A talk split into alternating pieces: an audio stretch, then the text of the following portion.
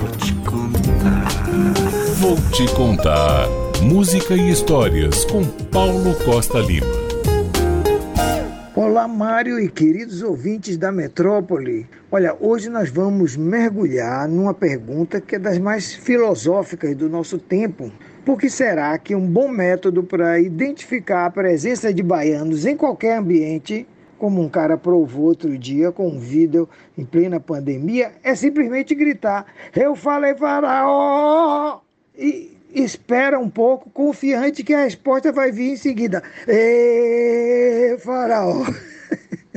Ora, chega de palavras. Vamos ouvir uma música que vai tentar uma primeira explicação. Vamos lá.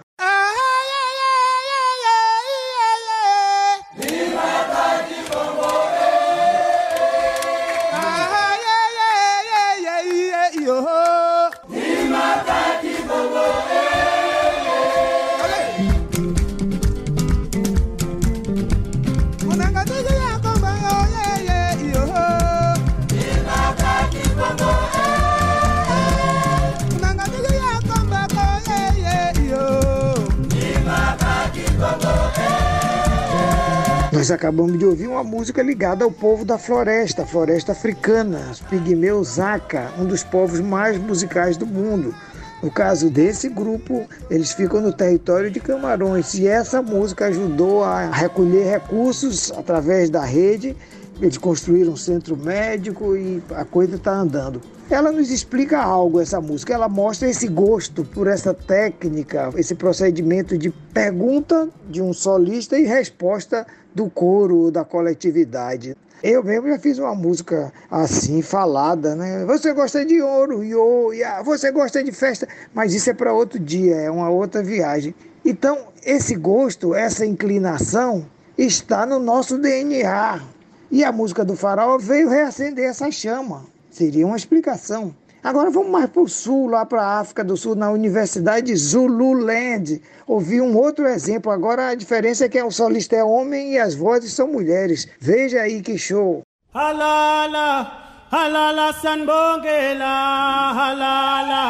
Sanbongela, sanbongela.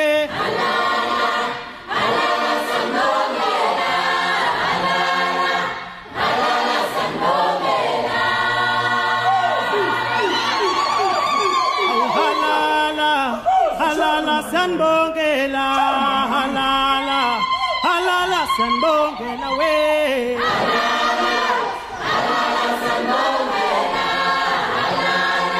Muito bonito, né? E as mulheres cantam e fazem ruídos e gritos maravilhosos. E essa é a novidade aqui, a voz masculina no colchão das vozes femininas. E essa alternância, esse jogo. O nome desse procedimento de pergunta e resposta, o nome técnico é responsorial, técnica responsorial. E ela não vem para a gente apenas da África, vem também da Europa, está lá na tradição do canto gregoriano, do canto ao chão. Mano. Mas hoje nós vamos prestar atenção para o lado africano. E vamos ouvir outro exemplo da cultura Zulu, é, só que mais tradicional, mais tribal. Veja aí.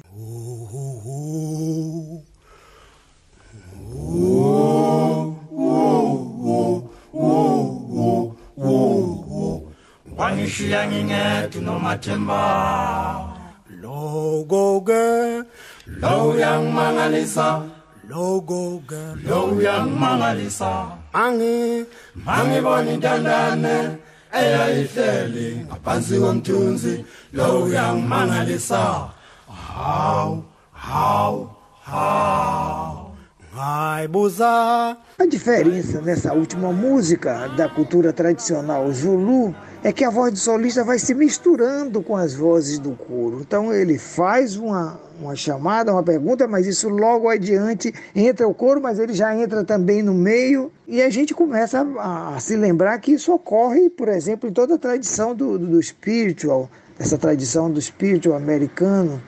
Na tradição gospel vai bater no final das contas e mesmo na música de jazz, porque a música de jazz não está fora desse procedimento, pelo contrário, tudo isso são africanias, como diz Ieda Castro. E agora nós vamos ouvir novamente os Pigmeus Aca, que vão dar uma lição desse entrelaçamento da voz com, com o coletivo. Mas é de uma forma assim emocionante, porque até chamam de yodelers, aquele, aquele método de cantar lá dos Alpes, só que nos Pigmeus. Veja aí, é, são mulheres, mulheres. É uma cena linda, uma cena sonora.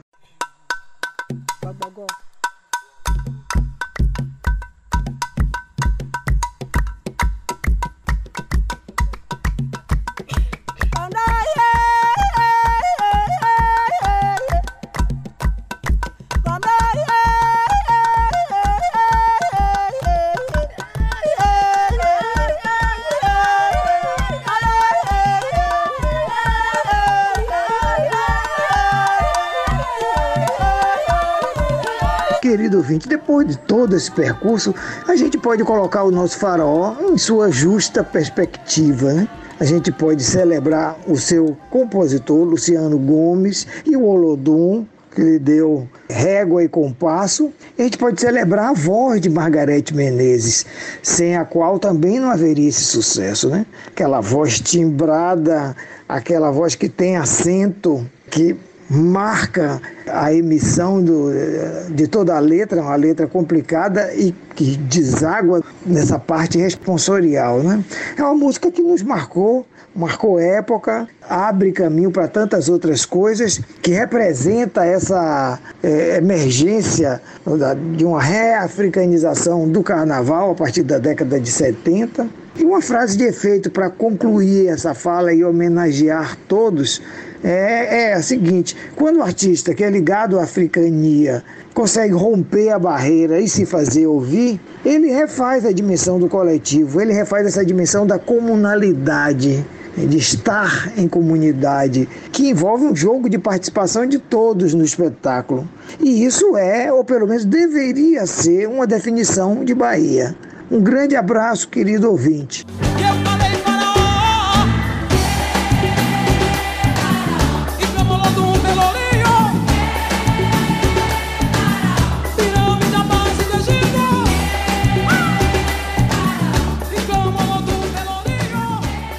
Costa Lima, professor da Universidade Federal da Bahia e membro da Academia Brasileira de Música para a Rádio Metrópole.